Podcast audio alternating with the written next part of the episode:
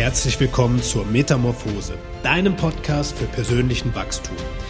Denn wie auch die Raupe, die zum Schmetterling heranreift, wirst auch du den nächsten Schritt in deiner Entwicklung gehen. Und genau hierfür liefern wir dir Unterstützung und Inspiration.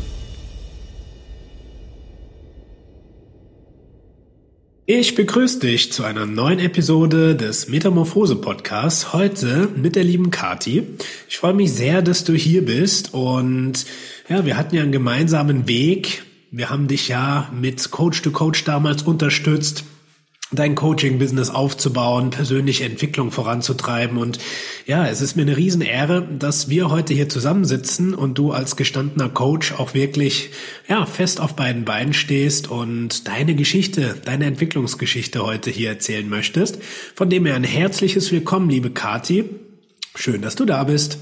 Ich freue mich auch sehr mit dir, Tobi, heute meine Podcast-Premiere zu starten.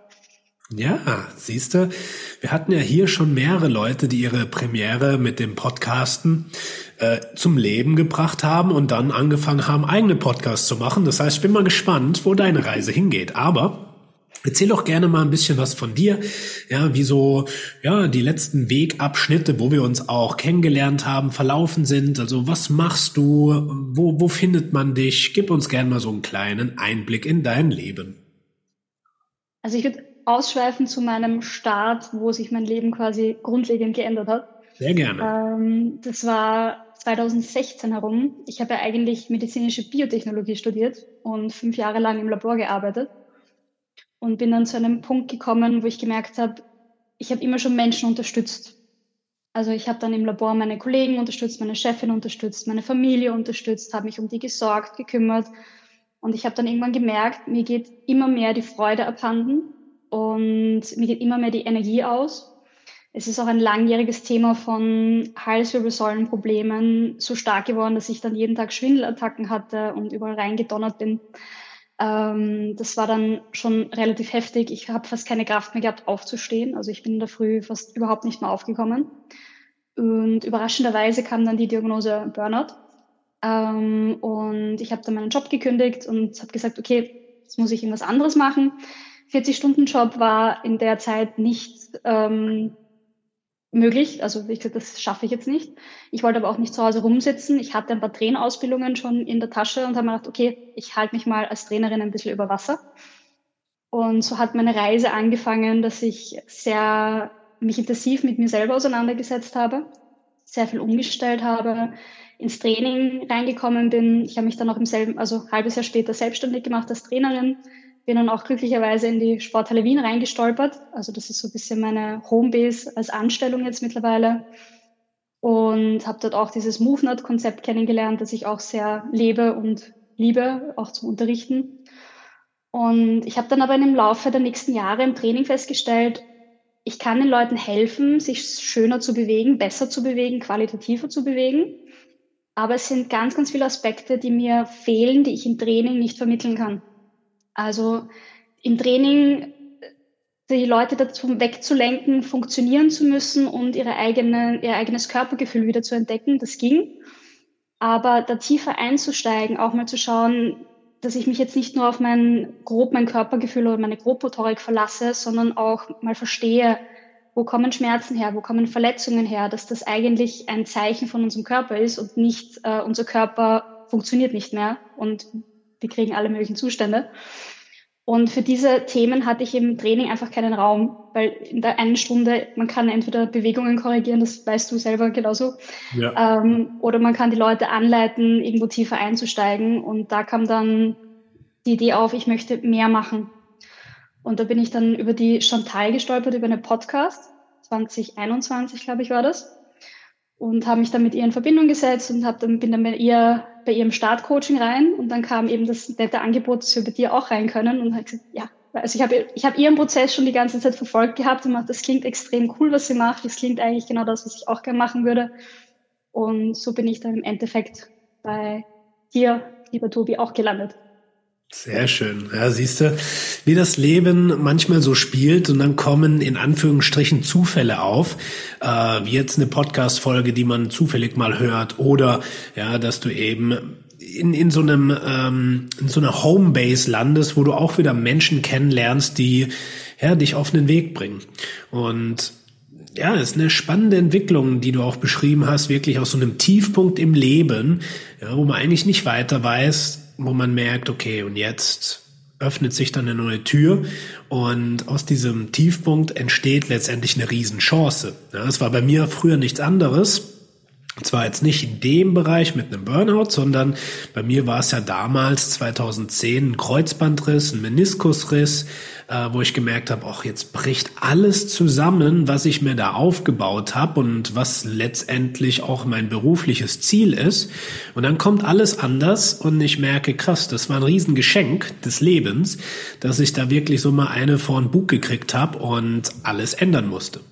Wie ging es denn dann bei dir weiter? Du hast dann gesagt, okay, ich mache jetzt Coachings und in der Selbstständigkeit ähm, was hat sich für dich entwickelt, als wir dann auch gemeinsam mit Chantal, mit mir, mit dem ganzen Team zusammengearbeitet haben? Was, was hat sich für dich ergeben? Also es war sehr, es waren zwei Wege. Das eine war, dass ich bei mir persönlich noch einiges, also wirklich ziemlich viel getan hat im letzten eineinhalb Jahren durch das Coaching bei euch und ich auch geschafft habe, mein eigenes Coaching aufzustellen. Also dass ich sage, ich habe jetzt eine Plattform, ich weiß, wie ich mit den Menschen umgehen kann, ich weiß auch, welche Themen ich ansprechen möchte.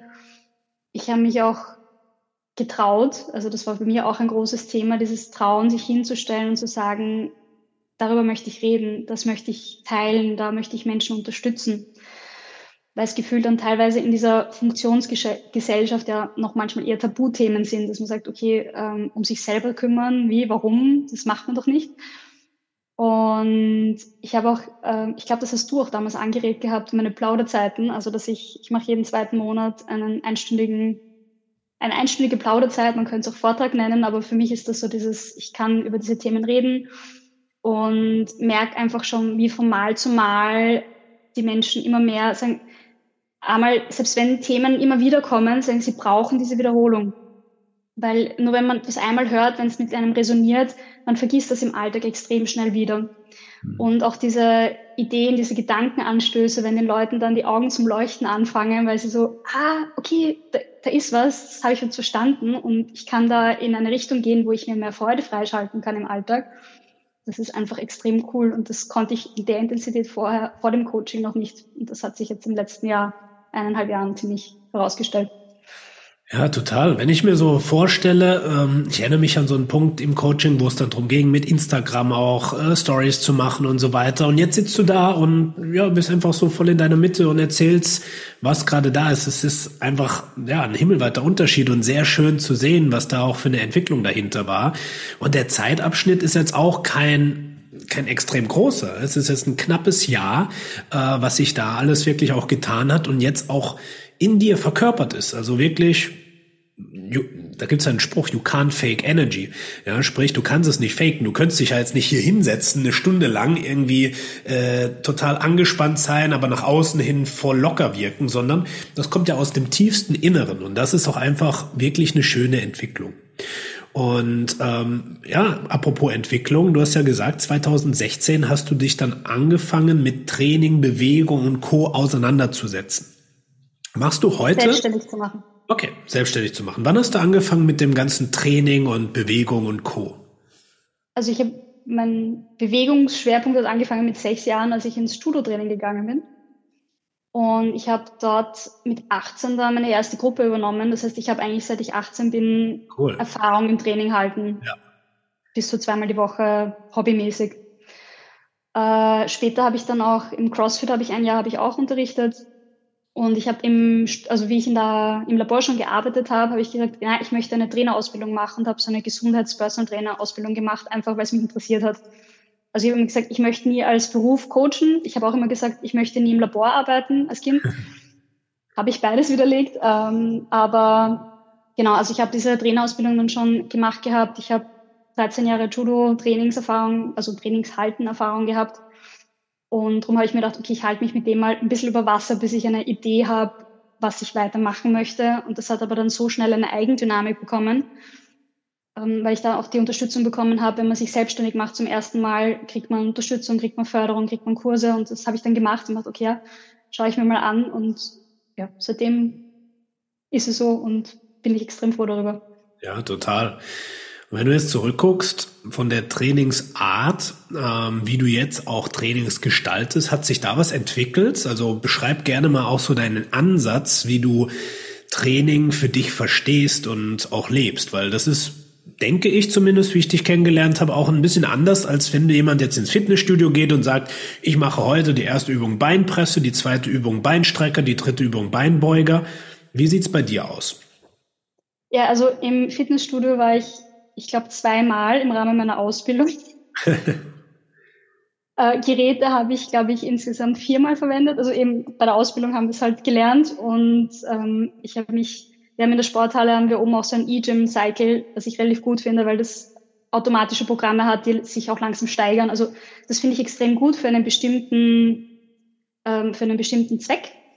Ich persönlich bin dieser MoveNut Natural Movement. Also wir brauchen, also meiner Meinung nach, wenn jeder Mensch die Basis an der natürlichen Bewegungen noch könnte, dann bräuchten wir sehr, sehr viele Rehabilitationsmaßnahmen nicht, sehr viele Dinge nicht, egal was ich jetzt für einen Sport mache. Aber wenn Menschen, die nicht einmal in die tiefe Hocke runterkommen, keine Kraft haben, um, weiß nicht, fünf Kniebeugen mit einer Zusatzlast zu machen und dann Skifahren gehen und sich dann wundern, warum sie Verletzungen aufreißen zum Beispiel. Oder die Menschen, die im Alltag fast nie mehr über Kopf greifen. Also das ist auch sowas, also über Kopf greifen. Wir haben, wir, wir stammen von Affen. Das heißt, wir haben Klettern in unserer DNA, in unserer Genetik. Wenn ich jetzt aber im Alltag fast nie mehr über Kopf greife und dann hole ich mir zum Beispiel irgendeinen Teller raus und verreiße mich dabei, darf ich mich auch nicht wundern, weil es sind so diese Basis natürlichen Bewegungsfähigkeiten, Fertigkeiten sind verloren gegangen. Und das ist so mein Ansatz, diese Basis wieder aufzubauen und darüber dann den Menschen zu ermöglichen, dass sie in ihren Sportarten auch was machen können, dass sie im Alltag fit sind, dass sie sich selber helfen können, dass sie sich wohl und sicher in ihrem eigenen Körper fühlen. Also, dass sie auch nicht Angst haben, wenn sie mal stolpern, dass irgendwas passiert, sondern dass sie wissen, okay, ich stolper, ich kann fallen und ich kann wieder aufstehen, ich kann mich wieder hochdrücken. Also, das ist so grob mein Ansatz und der hat sich gewandelt. Also bei mir ist auch im, in den letzten so mit 25 bis 30, da habe ich auch Judo-Erwachsenengruppen gehabt, unterrichtet. Und da habe ich halt auch gemerkt, die sind einmal in der Woche ins Judo-Training gekommen. Und wo ich sagen muss, Judo ist ein extrem cooler Sport, weil du machst sehr viel am Boden, du hast sehr viel Beweglichkeit, du hast sehr viele Kraftelemente drinnen, sehr viel Körpergefühl drinnen. Nur wenn du nur einmal als Erwachsener in der Woche eineinhalb Stunden Judo machst, ist es einfach viel zu wenig. Wenn du im Alltag nichts einbaust. Und selbst meine Judoka, die hatten Schwierigkeiten, in den Deep Squat runterzugehen. Und da hat es bei mir dann auch so zum Klingeln angefangen, so, okay, irgendwas fehlt da. Ähm, und habe dann gedacht, okay, ich habe dann auch immer mehr Kraft- und Beweglichkeitselemente mehr und mehr eingebaut. Aber es ist halt in eineinhalb Stunden kann man halt auch nur so und so viel machen. Und wenn die Leute wegen dem Judo kommen, kann ich schwer jetzt da ein reines Kraftmobilitätstraining draus machen. Ja. Und jetzt in meiner derzeitigen Phase, ich unterrichte, also ich trainiere hauptsächlich in der Sporthalle Wien und ich habe auch ein Autotraining. Und wir haben da unterschiedliche Kurse, aber und das Haupt, der Hauptschwerpunkt ist quasi MoveNut, also dieses Trainingskonzept von Urban Lacour. Der sagt natürliche Bewegungsmuster, also alle natürlichen Bewegungen, die der Mensch genetisch können sollte. Also gehen, balancieren, springen, laufen, klettern, heben, tragen, werfen, wollten, also das über Kästen drüber, schwimmen. Das kann man jetzt in, in der Halle schwer trainieren, aber gehört im Prinzip auch dazu. Und diese Basis bauen wir auf und ich verwende auch Movement-Elemente in den klassischen Krafttrainingseinheiten, in den klassischen Conditioning-Einheiten, wo es halt eher um Herz-Kreislauf-System und Ausdauer geht, in den Mobility-Einheiten, wo es um Bewegungsradius, Ansteuerung geht. Ich baue überall Movement-Elemente ein, weil ich der Überzeugung bin, wenn diese Basis aufgebaut ist, das hilft extrem. Hm, absolut. Ja, und das ist auch etwas, was ich in der Arbeit im Fitnessstudio, ich habe ja von 2011 bis 2018 äh, fest im Studio gearbeitet, gemerkt habe, die Leute sind zwar vielleicht dann trainiert, aber jo, kriegen es nicht hin, einen Klimmzug zu machen, weil sie halt gar nicht mehr diese Bewegungsmuster auch ansteuern können. Und diese inter- und intermuskuläre, also intra- und intermuskuläre Koordination, ja, ähm, das ist halt abhanden gekommen, wenn wir wie du es jetzt auch gesagt hast, vielleicht nur eine Stunde oder zwei Stunden die Woche uns spezifisch mit Sachen auseinandersetzen, aber sonst im Alltag im Büro sitzen, auf dem Stuhl äh, mit einer Rundrückenhaltung und den Weg dann zur Arbeit mit dem Auto fahren und auch da genauso sitzen auf dem Heimweg und dann daheim auf die Couch. Ja, das habe ich immer so als das Leben des Sitzathleten beschrieben, weil du wirklich von morgens am Kaffeetisch bis abends, ja, wenn du acht Stunden im Büro bist, ähm, auf die Couch setzen, alles im Sitzen verbringst. Und du hast ja da ganz ja, schwierige Körperhaltungsmuster, die halt nicht dem Naturell entsprechen. Ähm, und dementsprechend passt sich das ganze System an. Ja, der untere Rücken wird schwach, die Hüfte oder Hüftbeuger überaktiv äh, dadurch teilweise die Beinrückseite auch gedehnt, ähm, oberer Rücken in eine sehr starke Kyphose gebracht und dann kommt das, was du beschrieben hast. Dann holt man Teller aus dem Schrank und auf einmal merkt man, oh, jetzt hat's mir in die Schulter reingestochen. Und ähm, wie, wie, wie siehst du das? Die Leute kommen zwar zu dir ins Training, aber wie sieht der Alltag aus? Also geht ihr da auch ran und schaut, wie können wir den Alltag aktiver gestalten? Ähm, ich hatte es da nämlich gerade letzte Woche mit dem Tim. Da kommt ähm, auch eine neue Podcast-Folge, haben wir mit dem released. Und er hat dann gemeint, ja, für ihn hat es auch so angefangen, dass er dann angefangen hat, sich zu überlegen, hm, wie kann ich das in meinen Alltag integrieren, dass ich einfach bewusster lebe und dann gar nicht mehr das als Training sehe, sondern das ein ganz natürlicher Tagesablauf wird. Wie, wie, wie handhabst du das? Also das ist auch einer der Gründe, die ich im Coaching einbaue, weil das im Training manchmal zu einfach zu kurz kommt. Ähm, ich gebe so kleine Tipps mit oder so sogenannte Movement Snacks oder Movement Snacks. Ähm, wenn wir eine Stunde in, in der Woche trainieren und uns sonst wenig bewegen oder nur sehr viel sitzen, diese gleichbleibende Sitzposition oder gleichbleibende Positionen prinzipiell, das ist das, wofür unser Körper nicht gemacht ist und wo der Körper irgendwann mal sagt, hab mich gern, schaffe ich nicht mehr. Das Ste heißt, steh mal auf, deswegen habe ich. Steh mal auf, sehr gut. Ich sitze am Boden, ich wechsle halt die ganze Sitzpositionen. Äh, dadurch kann ich halt halbwegs ruhig bleiben. Ähm, und ein Ding ist eben, genau, Positionen wechseln im Alltag. Da kann man unterschiedliche Sachen machen. Mein Lieblingsding ist, wenn, wenn jemand spazieren geht, dass ich sage, bei einem Spaziergang, schau, dass du drei andere Bewegungsmuster drinnen hast als vorwärts gerade gehen. Diese drei Bewegungsmuster können sein, dass du mal ein paar Schritte rückwärts gehst, dass du mal über etwas drüber steigst, dass du mal auf etwas draufsteigst. Das geht in der Stadt wie im Wald. Also im Wald geht es natürlich leichter, aber auch in der Stadt Bordsteinkanten, irgendwelche ganz niedrigen Mauern, dass man mal ein paar Step-Ups, Step-Downs macht oder auch mal balanciert auf einer, auf einer Linie. Das muss ja nichts Fancyes sein. Also ich brauche jetzt kein Equipment dafür. Und das ist ja das Schöne, natürliche Bewegung. Ich brauche kein Equipment dafür. Ich kann das mit den Sachen machen, die unser Umfeld gibt. Kann ich zu Hause genauso machen. Zu Hause, so wie du sagst, wenn du einen Steh, einen höhenverstellbaren Tisch hast, aufstehen, hinsetzen, auf unterschiedliche Untergründe setzen. Vielleicht, wenn das für dich funktioniert, also ich habe keinen Schreibtisch mehr, zum Beispiel, ich sitze nur noch am Boden. Ich habe dann vielleicht ein Meditationskissen, dass ich unterschiedliche Kissenhöhen nehmen kann. Aber das Ding, sobald wir am Boden sitzen, vor allem wenn der Boden eher hart ist, werden wir automatisch dazu motiviert, regelmäßiger die Position zu wechseln je mehr im Komfort ich sitze, je weicher diese Oberfläche ist, umso mehr sinke ich rein, umso mehr vergesse ich darauf, dass ich eigentlich Position wechseln wollte, sollte oder mein Körper das will. Also das ist auch ein Tipp, auf den Boden setzen. Erstens mal, damit der Boden unsere Sicherheitszone bleibt, weil das ist auch ein Problem, je älter wir werden, wir verbringen immer weniger Zeit am Boden. Als Kind ist der Boden unser Safe Space, also da liegen wir am Boden, da verbringen wir die ganze Zeit am Boden. Du kannst es auch denken, wenn du irgendein lautes Signal hörst, also irgendein plötzliches Geräusch, was machen wir? Wir ducken uns. Also wir nähern uns dem Boden wieder an. Wenn ich jetzt aber im Alltag nur noch auf bestimmten erhöhten Oberflächen mich hinsetze und wieder aufstehe, also das Bett ist erhöht, die Couch ist erhöht, das Sessel ist erhöht und ich nie wieder unter diese Erhöhung komme, verliert mein Körper die Kapazität dafür. Und ich verliere die Sicherheit, dass ich zum Boden komme und auch die Sicherheit, dass ich überhaupt wieder raufkomme. Das heißt, verbring Zeit am Boden, wenn möglich jeden Tag. Das ist das, was ich den meisten sage. Als erstes schau, dass du irgendwie zum Boden runterkommst. Und wenn du dir schwer tust aufzustehen, geh einmal runter, bleib fünf Minuten unten und steh einmal wieder auf. Oder mach ganz simple Get down, get up, also hinsetzen, wieder aufstehen, hinlegen, wieder aufstehen.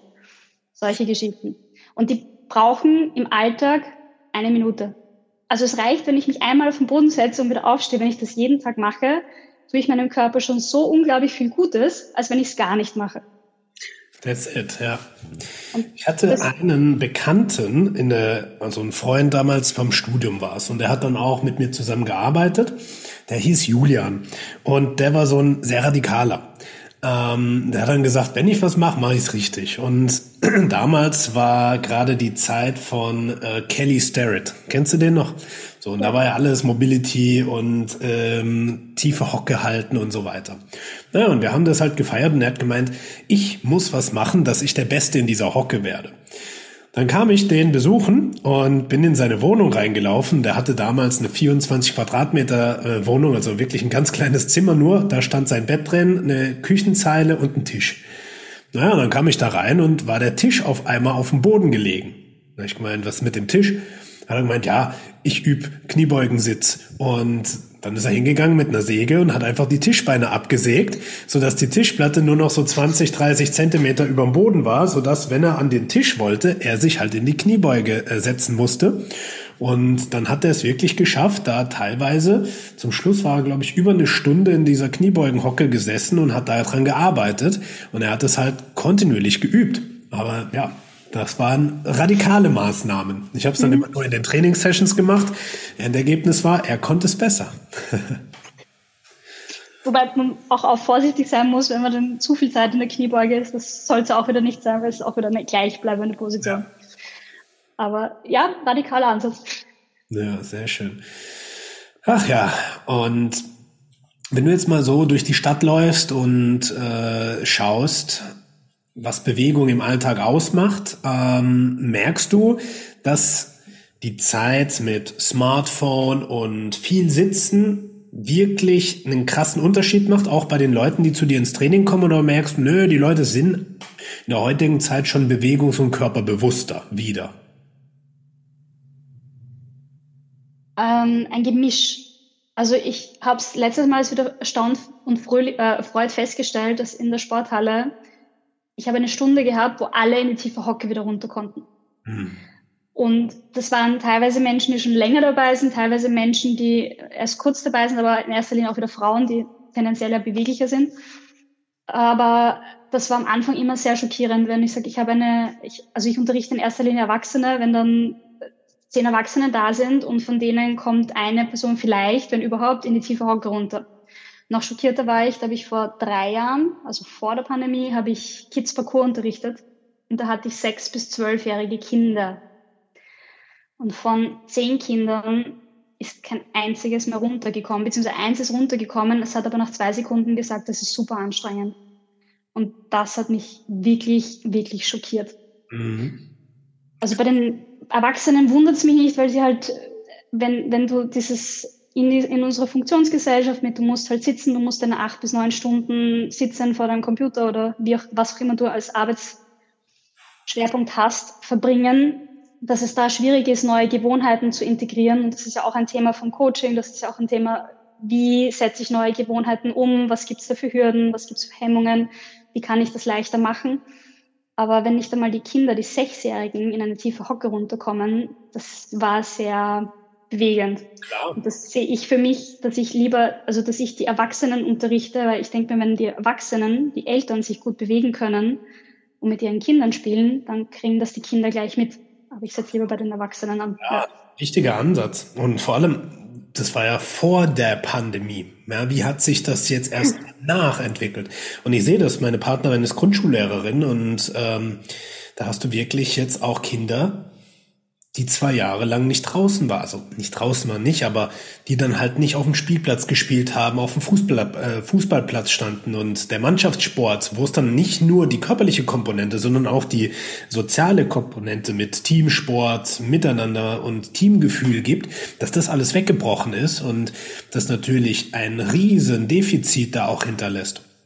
Und man sagt ja oft, ähm, dass auch diese ja, diese körperliche Kapazität, Bewegungsmuster auszuführen, auch mit dem geistigen ähm, irgendwo in Verbindung steht. Und jemand, der halt wirklich Bewegungslegastheniker ist, tut sich auch schwer, ähm, ja, in, in, in geistige Prozesse wirklich tiefer reinzugehen. Und das ist gerade in der Erziehung oder in der, in, in der frühkindlichen Entwicklung super wichtig, dass da einfach Bewegungsmuster geschult werden, die dann später einfach in Fleisch und Brot äh, eingebrennt werden.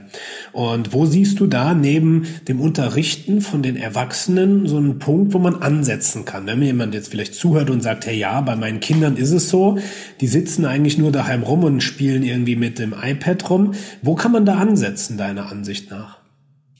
Mit der Natur, also dass wir rausgehen. Also das ist schon, was du sagst, in der Pandemie, viele sind halt die ganze Zeit drinnen gesessen und in einer Wohnung, einmal die Luft ist eine ganz andere. Wir merken das dann oft nicht, dass wir über den Tag krantiger werden oder merken irgendwie, irgendwas passt nicht.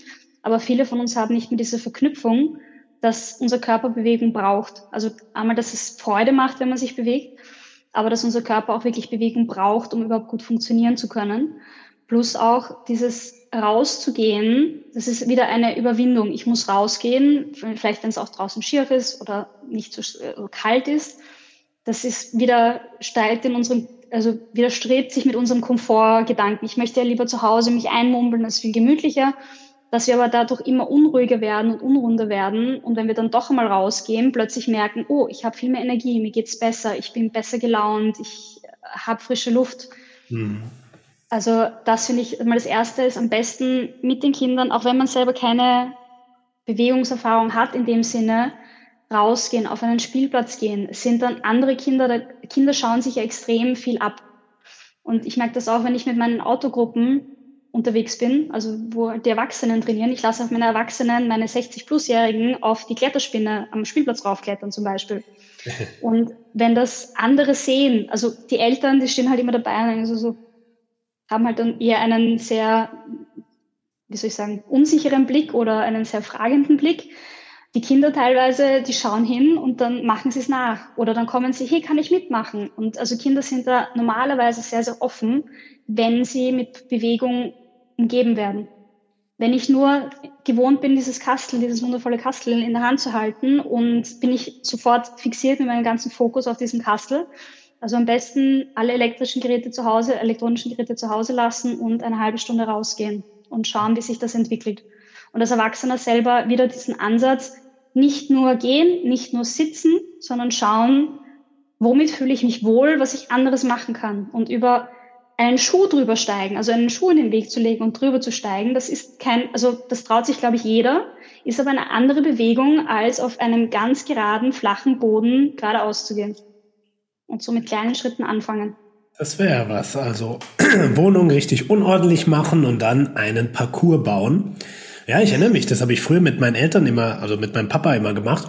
Wir haben Parcours gebaut daheim über die Couch und dann haben wir Kissen auf dem Boden, wo wir dann drüber balanciert sind und so weiter. Das war immer ganz cool, aber mehr aus dem Spiel heraus und dementsprechend hat es halt so die Bewegungsmuster auch geschult und dann, ja, das war ich weiß nicht, ob es heute anders ist. Ich bin da ja nicht so ganz drin mit, mit Nachwuchs. Ähm, aber wir waren bei Wind und Wetter draußen. Wir haben Fußball gespielt, egal ob es geschüttet hat, geregnet, äh, geschneit, gestürmt, wir waren immer draußen. Und dann war das irgendwann, ich erinnere mich so, mit 13, 14 hast du gemerkt, dann kommen Computerspiele und dann war es nicht mehr so. Ich hatte Gott sei Dank halt immer diesen, Sport, leistungsorientierten äh, Ansatz, dass wir dann halt trotzdem raus sind.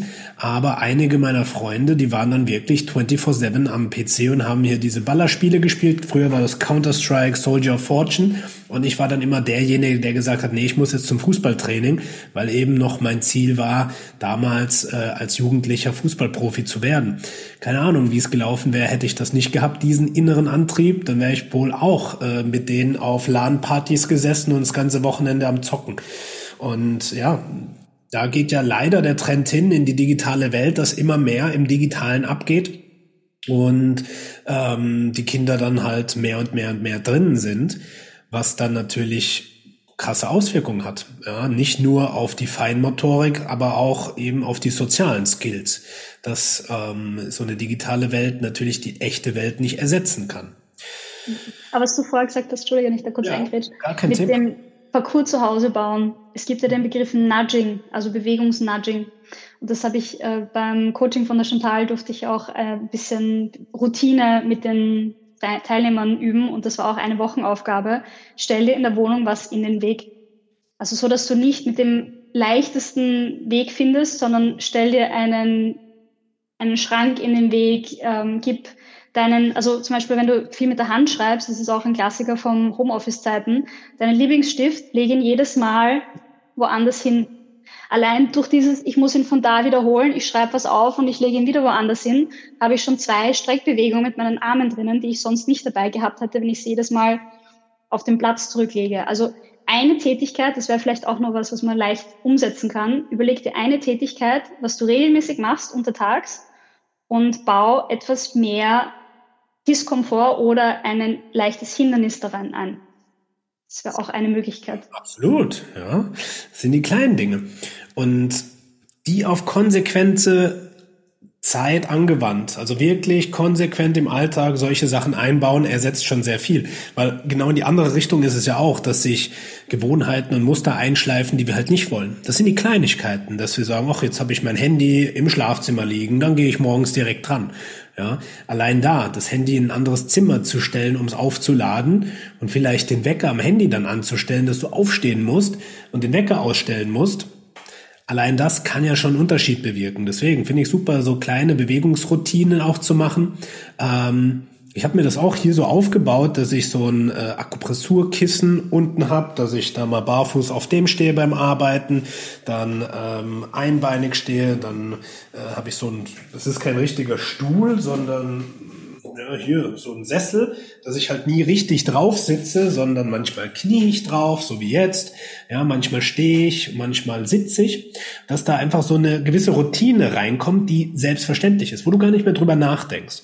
Ja, und das ist ja genau die Ebene, die wir erreichen wollen, dass du eine unbewusste Kompetenz entwickelst, dass du gar nicht mehr drüber nachdenkst und es automatisch passiert. Und diese Automatismen, haben die Leute halt nicht mehr drauf, beziehungsweise nie gelernt. Und aus diesem ganz natürlichen, ja, als Kleinkind so eine tiefe Hocke läuft, da ist die Hüfte noch schön geschmeidig und offen. Da können wir das noch.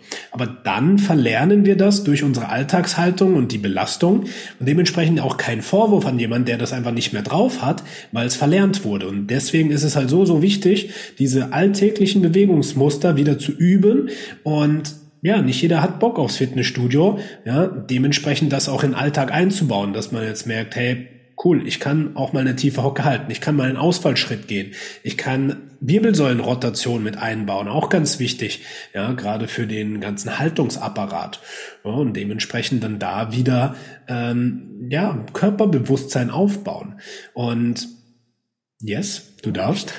Ich habe deine für Menschen mit, also Eltern mit kleinen Kindern, also gerade so Alter ein bis drei, meine Lieblingsaufgabe ist, versuch mal fünf Minuten das mitzumachen, was deine Kinder machen. Ja, siehst du. Und dann ging so, geht nicht. So, okay, versuch jede fünfte Bewegung mitzumachen, die dein Kind macht. Die waren fertig nach fünf Minuten. Ja, krass. Weil Kinder einfach automatisch das ist ein Trainingskonzept. wechseln. Ja, voll. Ja, es gibt sogar, es gibt sogar, glaube ich, so Stunden, da ist ein Kind, ein, Baby, ein Kleinkind vorne und die ganzen Erwachsenen machen das nach, was das Kind macht. Naja, das kann ich mir auch äh, sehr anstrengend vorstellen, weil die haben ja noch so auch die Hebelarme, kleine Ärmchen, großer Körper. Ne? Und alles, was am Boden, also gerade dieses Stützen am Boden. Wir haben jetzt zum Beispiel auch gerade einen Schwerpunkt, wo wir zwei Monate uns sehr viel mit Krabbeln auseinandergesetzt haben und viele Erwachsene vertragen sich nicht so gut mit Krabbeln. Die sagen so, ich mag Krabbeln nicht, das ist so anstrengend und da am Boden irgendwie herum, das ist voll komisch. Und habe jetzt von einigen schon das Feedback bekommen, okay, ich mag Krabbeln noch immer nicht, aber ich bin so viel stabiler in den Schultern, im Rumpf, ich bin beweglicher geworden. So. Also auch da wieder zurück zu den Basics. Also im MoveNet ist es so schön aufgezeichnet, da gibt es so einen, quasi einen Baum am Bewegungsmuster und in den Wurzeln unten ist Atmung, es sind die Bodenbewegungen, Aufstehen und Hinlegen. Das ist alles in den Wurzeln. Ja. Wenn wir diese Basics mal wieder aufgebaut haben, dann darüber kommt erst Gehen, Stehen, Laufen, Gehen tut jeder von uns am Tag. aber wir haben, uns fehlt teilweise die Basis unten wieder. Es fehlt uns das Atmen und es fehlt uns die Basispositionen von Stützen, Halten, Beweglichkeit. Ja, und das sind dann die Ursachen, warum Verletzungen passieren. Wenn die Basis nicht gehalten werden kann ähm, und wir uns nicht verankern können, dann kann eben auch mal eine Überlast nicht abgefedert werden und geht dann auf die passiven Strukturen, Bänder, Sehnen und Co. Und dann entstehen Muskelfaserrisse, wenn das muskuläre System ähm, in eine über, überlastete Position gebracht wird und dann hast du den Salat. Ja, total cool. Wenn jemand jetzt sagt, ich finde das super, was du machst, ähm, wo findet man dich? Also mich findet man in Wien. Also ich weiß, der Podcast ist in erster Linie Deutschland, aber ich bin in Wien, in Österreich, ist auch nicht so weit weg. Ähm, und ich bin einerseits selbstständig unterwegs eben, aber auch Trainerin in der Sporthalle Wien. Das ist ein Trainingszentrum für jedes Level. Also egal, ob man frisch von der Physiotherapie kommt und noch einen gezielteren Aufbau braucht, um wieder alltagsfit zu sein, bis Hobbysportler bis Profiathleten trainieren dort alle gemeinsam, weil es geht dort nicht um Leistung per se, sondern es geht darum, dich selber zu fordern und eben deine Ziele zu erreichen, für dich individuell Kraft aufzubauen, Technik aufzubauen, dein Bewegungsrepertoire zu verbessern. Das ist so ein bisschen meine Trainings-Homebase. Und dann darf ich noch mit MoveNut ähm, ein bisschen in der Welt herumtuckern, dass ich MoveNut-Trainer ausbilde. Also habe ich jetzt schon in den Niederlanden eine Ausbildung gehalten. In Wien halte ich im Mai auch wieder eine. So, das sind so meine. Hast du nicht die erste Frau, die irgendwie Level 3 gemacht hat? Die erste in Europa und ich glaube, es gibt weltweit, glaube ich, gerade fünf oder so. Fünf warum, Frauen, die warum, Level warum 3 denkst du, dass das bei den Frauen so unterrepräsentiert ist? Wie lange haben wir Zeit? ähm, also es hat mehrere Punkte, von denen ich eine Vermutung habe. Punkt eins ist, in ein natürliches Bewegungsmuster ist, wie gesagt, Klettern. Und ich glaube, oder was ich beobachtet habe, was ich herumgefragt habe, dass viele Frauen im, oder viele Mädchen im Turnunterricht, wir haben kaum kletternde Elemente oder auch keine Liegestütz. Also irgendwas Drückendes, Kletterndes, das gibt's fast gar nicht. Oder ist in vielen Turnstunden einfach nicht vorhanden. Das heißt, viele Frauen wachsen auf, ohne dass sie einen Klimmzug können. Ich habe das Glück über Judo, du machst den ganzen Tag nichts anderes als ziehen und drücken. Und selbst wenn es horizontal ist, ich kann mich nicht, also ich habe, glaube ich, nie Klimmzüge trainiert, aber ich kann mich nicht erinnern, dass ich nie keinen konnte. Mhm. Also ich mit CrossFit angefangen habe, okay, zehn Klimmzüge und ich mir so, keine Ahnung, und habe mich halt hingehängt und habe zum Ziehen angefangen, weil ich die Griffkraft hatte und weil durch dieses ganze Ziehen Heben, Drehen, die ganze Schulterstabilität einfach da war. Also das ist ein Element, dass viele Frauen strugglen, Klimmzug aufzubauen und glauben, sie kommen da nie hin. Also sagen auch viele in der Sporthalle zum Beispiel auch wieder so, ja, Klimmzug schaffe ich eh nie oder es ist mein großes Ziel, einmal einen Klimmzug zu können. Und dadurch, dass sie in der Jugend einfach diese Basis nicht mitbekommen haben, ist es als Erwachsener natürlich noch schwerer, aber mit, wenn man dranbleibt, durchaus möglich. Ein weiterer Aspekt ist auch dieses, ähm, ich glaube, auch ein bisschen das Bild. Wenn man sich die Bilder von Level 3 anschaut, man sieht halt in erster Linie eine Männergruppe. Ja.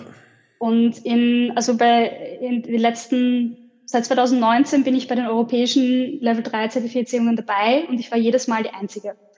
Also ich war als Teilnehmerin die Einzige und die letzten zwei Jahre, wie ich unterrichten durfte, war ich die einzige Frau, die überhaupt teilgenommen hat. Und das finde ich so unglaublich schade und ich motiviere überall, wo ich hinkomme, motiviere ich Frauen, weil diese Männerrunde, es ist super nett. Also bei MoveNet ist es auch, ich habe noch nie eine, eine ungute Gruppe gehabt. Also es kommen immer, also MoveNet verbindet oder Sport verbindet, Bewegung verbindet. Es kommen irgendwie immer like-minded people, also ähnlich denkende, die haben, wir haben alle was gemeinsam. Und es waren so nette Runden und auch die Jungs, wenn ich ihnen dann was vorgezeigt habe, oder die Männer, wenn ich ihnen was vorgezeigt habe, so, hey Kathi, cool und nachgemacht und mitgemacht. Und ähm, das ist ein, so ein schönes Erlebnis. Nur von außen sieht man halt nur die Bilder, wo Männer mit halt nackt, also mit nacktem Oberkörper irgendwo in der Natur rumrennen und es schreckt halt viele Frauen noch einmal zusätzlich ab. Mhm. Aber darum sage ich immer, ich bin da, also ich freue mich über jede Frau, die auch dazu kommt, dann sind wir mehr. Stimmt. Ja, siehst du, dann kannst du hier auch mit dem Podcast Werbung machen. Vielleicht fühlt sich jemand angesprochen. Dann, dann verlinken wir das auf jeden Fall in den Show Notes, wo sie das auch finden können und wo du wieder unterrichtest und dann können die sich da anmelden. Sehr, sehr gerne. Würde mich freuen, ja. Total. Ja, aber spannend, dass du sagst, ähm, dass eben auch dieser Sport und die, die Anschauung des Sports weiter ja, Offenheit genießen darf, dass auch Frauen merken, hey, es ist da jetzt nicht eine reines Wettkampfkultur und äh, ja, wer, wer ist stärker, schneller und kann weiter springen, ähm, sondern auch ein Miteinander, eine Verbindung, die da geschaffen wird und dass auch Frauen sich trauen dürfen, ihrem Körper was zuzutrauen. Ich denke, das ist auch ganz wichtig, aber das hast du definitiv in meiner Wahrnehmung jetzt auch schön rübergebracht durch die gesamte Folge, ja, wo du gemerkt hast, oder wo ich zumindest gemerkt habe, dass du selbst ja, Bewegung als ja, wie, wie würde ich es beschreiben, als so wichtigen Baustein des Lebens ähm, beschreibst, was jetzt nicht irgendwie nur in Training und Nicht-Training definiert wird, sondern vielmehr als Lebenselixier, als Lebensbaustein. Und da natürlich jeder davon partizipieren darf und die natürliche Bewegung auch in den Alltag wieder einbauen und entdecken darf. Gibt's es ist auch rational gesehen ähm, ja. über die medizinische Biotechnologie, die ich studiert habe, die ganzen physiologischen Prozesse, viele in unserem Körper, können nur über Bewegung stattfinden. Hm. Das heißt, wenn ich keine Bewegung habe, allein die Versorgung der Muskulatur mit Sauerstoff funktioniert nur, wenn ich mich bewege, wenn ja. ich diesen Muskel bewege. Das heißt, wenn, wenn ich mich nicht bewege, kann mein Körper gar nicht so funktionieren, so agieren, wie er eigentlich ursprünglich geschaffen ist. Also für mich ist Bewegung eine natürliche Ressource oder ein natürliches Werkzeug über das ich mir auch wieder mehr Fokus, mehr Energie geben kann. Weil konträr, selbst wenn man glaubt, okay, ich bin so müde, ich bin so schlapp, ich mag mich nicht bewegen, wenn wir uns bewegen, spüren wir plötzlich, ich habe mehr Fokus, ich bin wacher, ich fühle mich agiler. Total. Und diese Verknüpfung muss man leider erst wieder mal einige Male gemacht haben, dass man sich's merken kann. Ja, kenne ich, kenne ich nur gut. Wenn ich äh, in der Mittagspause mal schlapp bin, eine Runde mit dem Hund spazieren war, bin ich danach einfach wie ausgewechselt, ähm, hätte ich das gleiche, also die gleiche Zeit auf der Couch verbracht und vielleicht, keine Ahnung, gechillt, dann ins Handy geklotzt äh, oder Fernseh geguckt, würde es mich komplett zerschießen danach und ich wäre total müde und abgeschlagen. Und da kann es natürlich auch äh, Gold wert sein, so einen kleinen Bewegungssnack am Mittag zu machen. Ich habe das für mich immer bewegte Mittagspause genannt. Ich war auch oft an dem Training ähm, und danach fühlst du dich einfach anders, wacher, klarer. Und ja, das darf einfach in die Welt raus, gerade in Firmen, wo dann die Leute sich mit, keine Ahnung, Cola oder einem Kaffee irgendwie am Leben halten, kurzfristig durch Koffein, Zucker gepusht und dann eine halbe Stunde später äh, komplett im Eimer, ähm, dass da eben Bewegung, Atmung, Grounding, dass einfach Tools werden dürfen, die wieder so natürlich sind, wie, ja, wie es jetzt in der Cafeteria, sich nach dem Essen ein Espresso reinzuziehen. Und dass man auch dieses Selbstbewusstsein wieder erlangt, dass unser Körper eigentlich ein Wunderwerk ist und uns stark durchs Leben tragen kann und nicht unseren Körper als Feind sehen, von wegen da zwickt's, da zwickt's und da hindert mich, dass ich das machen kann, was ich eigentlich möchte, sondern das sieht als, es sind Signale vom Körper und jeder wir haben diesen einen Körper, der trägt uns das ganze Leben, durchs Leben. Und da sage ich immer, wäre es doch nicht schöner oder auch hilfreicher, wenn du das als Team ansiehst und nicht als deinen Feind, den du bekämpfen musst. Und ich glaube, das ist auch ein Thema, was viele in der heutigen Zeit haben. Dieses, wenn ich mich bewege, tue ich mir weh. Hm. Eben, sie strecken sich, ich bewege mich, ich tue mir weh. Also sie haben die Verknüpfung mit Bewegung, sie tun sich weh, aber einfach deshalb, weil sie so dekonditioniert sind, dass der Körper viel mehr Bewegungsnährstoffe bräuchte, damit er wieder gut funktionieren kann. Und das ist eben ein, ein Punkt, einer der Punkte, wo ich auch aufklären möchte, wo ich die Menschen dazu motivieren und begeistern möchte, dass sie wieder merken, okay, mein, mein Körper ist eigentlich mein größter, mein größtes Teammitglied, mein bestes Teammitglied, weil das, der bleibt mir mein Leben lang. Also die ganze Zeit, die ich in Freundschaften, in Beziehungen reinstecke, sollte ich auch schauen, dass ich in meinen eigenen Körper und in mich selber hineinstecke, damit ich mit Freude durchs Leben gehen kann. Absolut, ja, das ist einfach ein Bewusstseinswechsel. Der Körper ist das Gefährt der Seele. Wir dürfen den Körper gut pflegen, dass wir auch, ja, in allen Facetten das Leben genießen können. Und darauf darf es ankommen. Und da ist es eben wichtig, dass es Menschen wie dich gibt, die da auch rausgehen und sagen, hey, ich plädiere, ich plädiere dafür, dass wieder mehr Körperbewusstsein geschult wird und der Körper eben nicht gegen uns arbeitet, sondern wir mit unserem Körper Hand in Hand Verbindung aufbauen und ähm, auch da ja Achtsamkeit für unseren Bewegungsapparat wiederherstellen. Wundervoll. Wenn du zum Abschluss eine Sache der Welt mitgeben dürftest, ja, das kann von dir eine Lebensweisheit sein, das kann eine Empfehlung sein, ganz egal was. Was wäre es? Mitgefühl mit sich selbst und allen anderen Menschen. Hm. Was würdest du sagen, wenn jemand sagt, ich würde gerne mehr Mitgefühl entwickeln? Wo würdest du anfangen?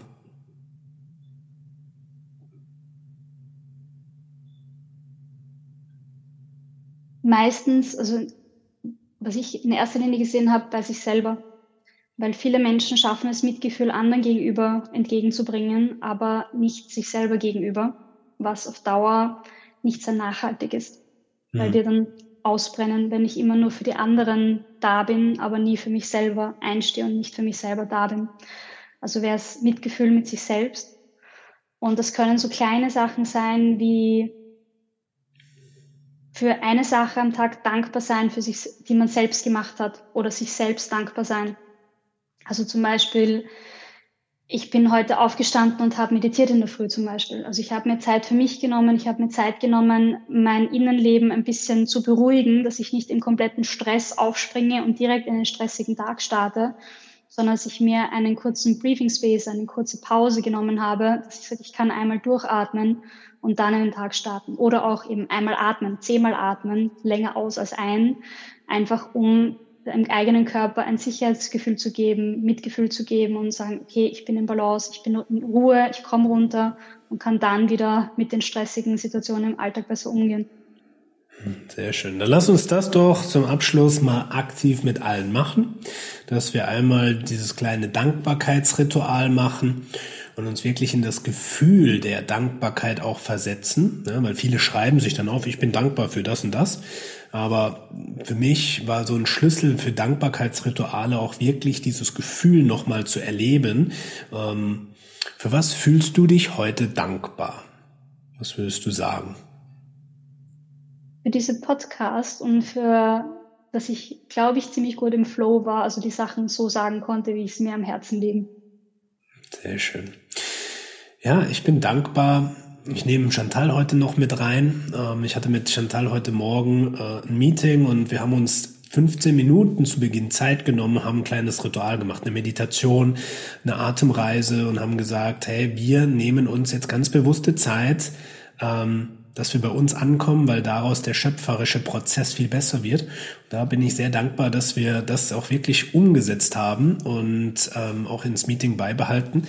Ja, und ebenfalls ergänzend, ich bin auch sehr dankbar ja, für deine Entwicklung, dass du jetzt hier heute so einen wundervollen Flow entstehen lassen kannst.